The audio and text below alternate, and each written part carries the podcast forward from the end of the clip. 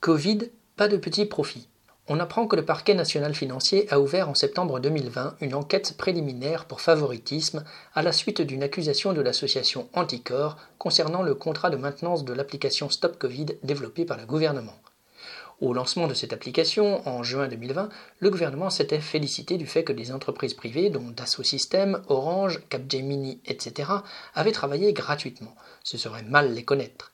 Dans les faits, tout n'était pas si rose. Le contrat de maintenance attribué à la société Outscale, une filiale de Dassault, n'avait fait l'objet d'aucun appel d'offres, alors que cela est obligatoire pour tout marché de fournitures et de services d'un montant supérieur à 139 000 euros hors taxe. Or, si le développement de l'application avait été fait gratuitement, le contrat de maintenance, lui, était payant, et Outscale le facturait entre 200 000 et 300 000 euros par mois.